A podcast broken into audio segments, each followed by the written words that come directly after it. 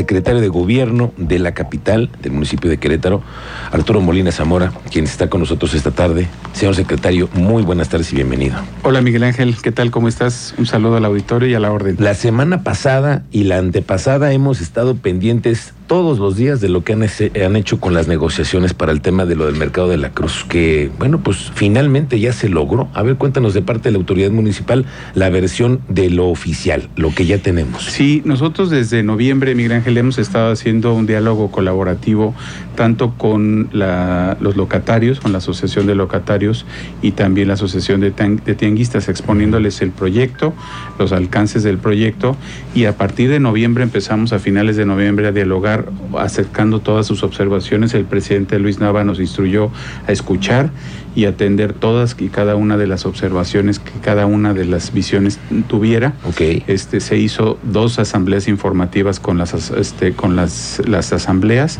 y después ellos votaron este tanto los locatarios como los tianguistas para aceptar el proyecto. Entonces, pero ha sido una tarea de meses de diálogo para que esto se pudiera dar a cabo. Bueno, y es que cada quien tiene sus necesidades, ¿no? A la altura del estacionamiento, que si subterráneo, que si eh, arriba, que ¿qué, al final, ¿qué es lo que le puedes tú platicar a la ciudadanía del anteproyecto que ya es el que está autorizado? Sí, el, proyecto, digamos, de obra eh, que tiene un alto grado de estacionamiento, este es un subterráneo y tiene una planta baja. Ahí es donde las primeras observaciones nos generaron respecto a la altura ah. para poner el tianguis. Hoy quedó una altura de 480 en la planta baja.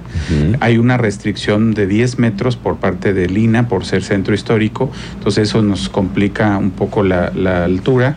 Pero hoy en la presentación que se hizo a las partes del tianguis es el sembrado de, los que, todos caben y dos, el tema de la altura y con eso el proyecto pudo transitar por parte de los tianguistas y con los locatarios, bueno, exponiéndoles el beneficio que tiene de tener hoy 105, 110 cajones de estacionamiento a tener una cantidad importante de 400 lugares. 400 lugares de estacionamiento. ¿Y eso, ese estacionamiento, cuándo se va a empezar a construir, señor?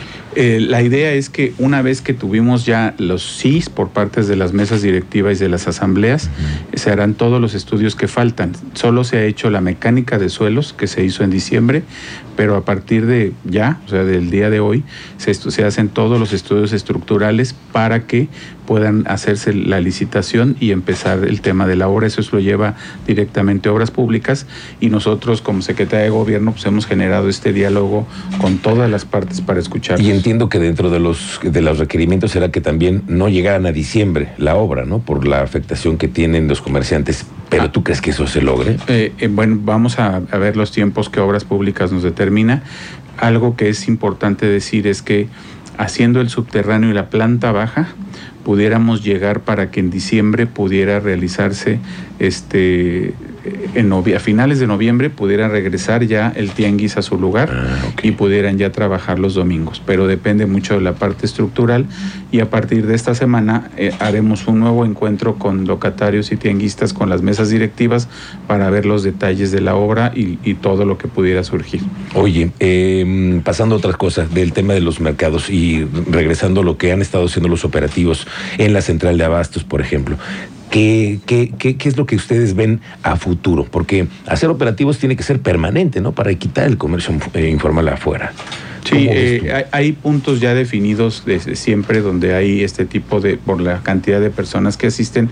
Nosotros lo que hemos buscado es tener, por, con la capacidad de instalada que tenemos de inspectores, hoy el presidente Nava ya nos autorizó 40 inspectores más para poder tener ya presencia en algunos puntos. La idea es que de estos operativos que hoy hacemos aleatorios podamos llegar a tener un grupo especial ya en la zona para evitar el comercio desleal. Y así la idea pues es que pudiéramos tenerlo en algunos otros puntos de la ciudad. Ok, pero es que la central de abastos también está rebasadísima, ¿no? Y está ya prácticamente en el centro de la ciudad. Así es, lo que surgió en su momento como un lugar muy alejado, y la mancha urbana ya se comió la central de abastos y también son eh, aquellos temas que hemos platicado con la directiva de cuál es el futuro de la central de abastos ahí. Hoy no hay una propuesta como tal, pero sí tiene que haber este diálogo también y este análisis de qué estamos buscando para el crecimiento de la ciudad. Claro.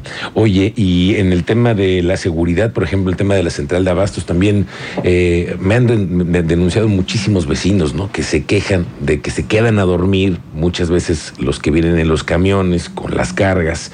¿Y qué se puede hacer para eh, evitar que se, que se haga un estacionamiento en, los, en, las, en las calles de la ciudad? Sí, el, el, efectivamente el tema no solamente es de comercio en vía pública, es un tema multifactorial que, requiere movilidad, seguridad pública, para poder establecer bien este criterio, porque al final de cuentas lo que nos sucede es que llega un tráiler con fruta, se estacionan y cierran el vehículo y dicen pues yo nomás estoy vendiendo, pero el, la camión, el camión no es mío y se queda, puede quedarse tres días, cuatro días o una semana estacionado y bueno, no es un ámbito de Secretaría de Gobierno, pero sí de las áreas de movilidad y de seguridad pública. Correcto. Muy bien, secretario. Oye, cuéntanos del operativo, de todo lo que hacen ustedes los fines de semana para que las fiestas, la, la vida nocturna sea mucho más segura, ¿no? ¿Cómo ha ido avanzando el programa este de Tecro Vivo que has implementado en centros nocturnos y verificando que la gente que va y que asiste a, las, a los centros nocturnos, por ejemplo, pues esté este, checada, ¿no? Que sea mucho más segura la, la, fiesta. Sí, estamos buscando tres etapas, como siempre lo hemos hecho este, antes de abrir. Hacemos la primera etapa con el operativo.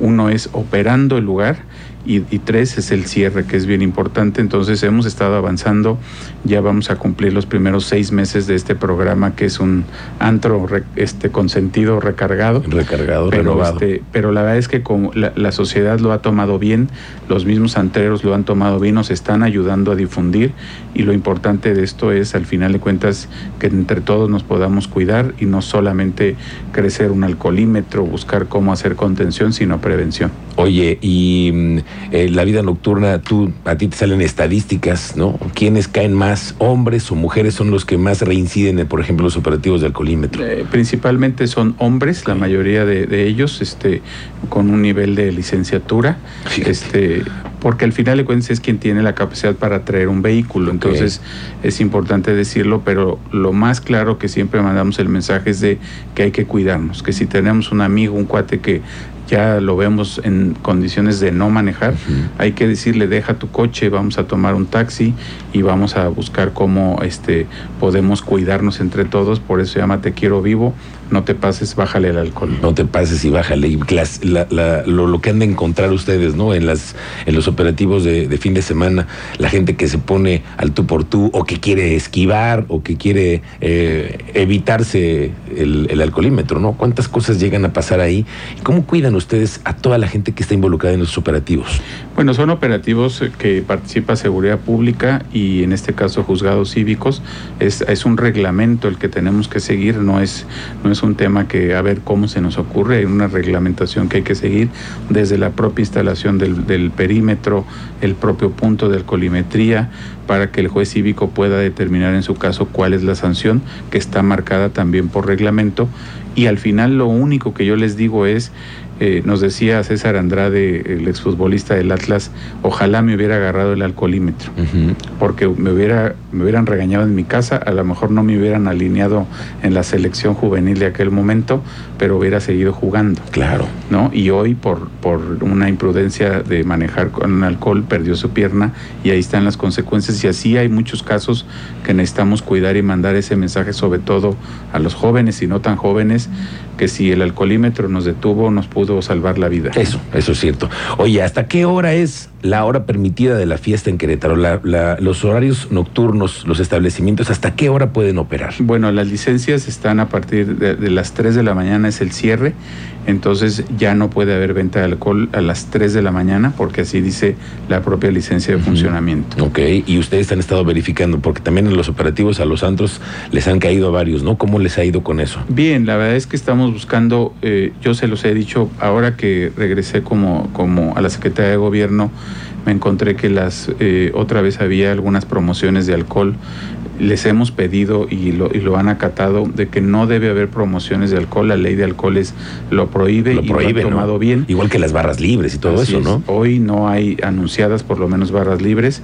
Hemos encontrado en otros lugares, por ejemplo en fiestas clandestinas, que sí anuncias barras libres y estamos trabajando en eso para poder combatir este, este fenómeno. Las fiestas clandestinas para ti eh, como autoridad, ¿las han, ¿las han encontrado en dónde? ¿Dónde se organizan más? Fíjate que hoy hemos encontrado un cambio de, de actividad. Antes, en nuestros tiempos de antro consentido, funcionaban mucho en casas. Mm. Hoy este, están funcionando más en, en salones de fiestas, porque rentan el salón de fiestas. el- la persona a veces ni siquiera el dueño sabe que efectivamente su, su fiesta está siendo vendida y entonces este, pues cobran el cover, no hay medidas de seguridad y entonces hemos encontrado este patrón de conducta y entonces hemos actuado en consecuencia en ese sentido. Digamos que los salones de fiestas están ahorita verificados porque puede llegar a ser que se Así hagan es. a fiestas clandestinas ahí. Así es. Ok, y ahí pues sí, el tema de la seguridad privada, que es, es otra cosa, ¿no? Que también no se, se involucra al final de cuentas también eso. Sí, hay una iniciativa en el Congreso que estamos por esperar que, que sucede y ver cuáles las facultades que le otorgan al municipio al respecto de la seguridad privada también en estos lugares. Ok, muy bien. Secretario de Gobierno, te agradezco mucho que hayas venido, Arturo. Gracias, Miguel Ángel. La Gracias por la, plática y así estamos al tanto de lo que ha pasado con estas negociaciones en el La Cruz, en el Abastos, y ahí van las cosas. Les iremos informando, pero bueno, la idea es que es un tema de corresponsabilidad, gobernabilidad es corresponsabilidad y es una tarea de todos, no solamente de la autoridad. Muy bien, gracias. Arturo Molina, el secretario de Gobierno. Municipal.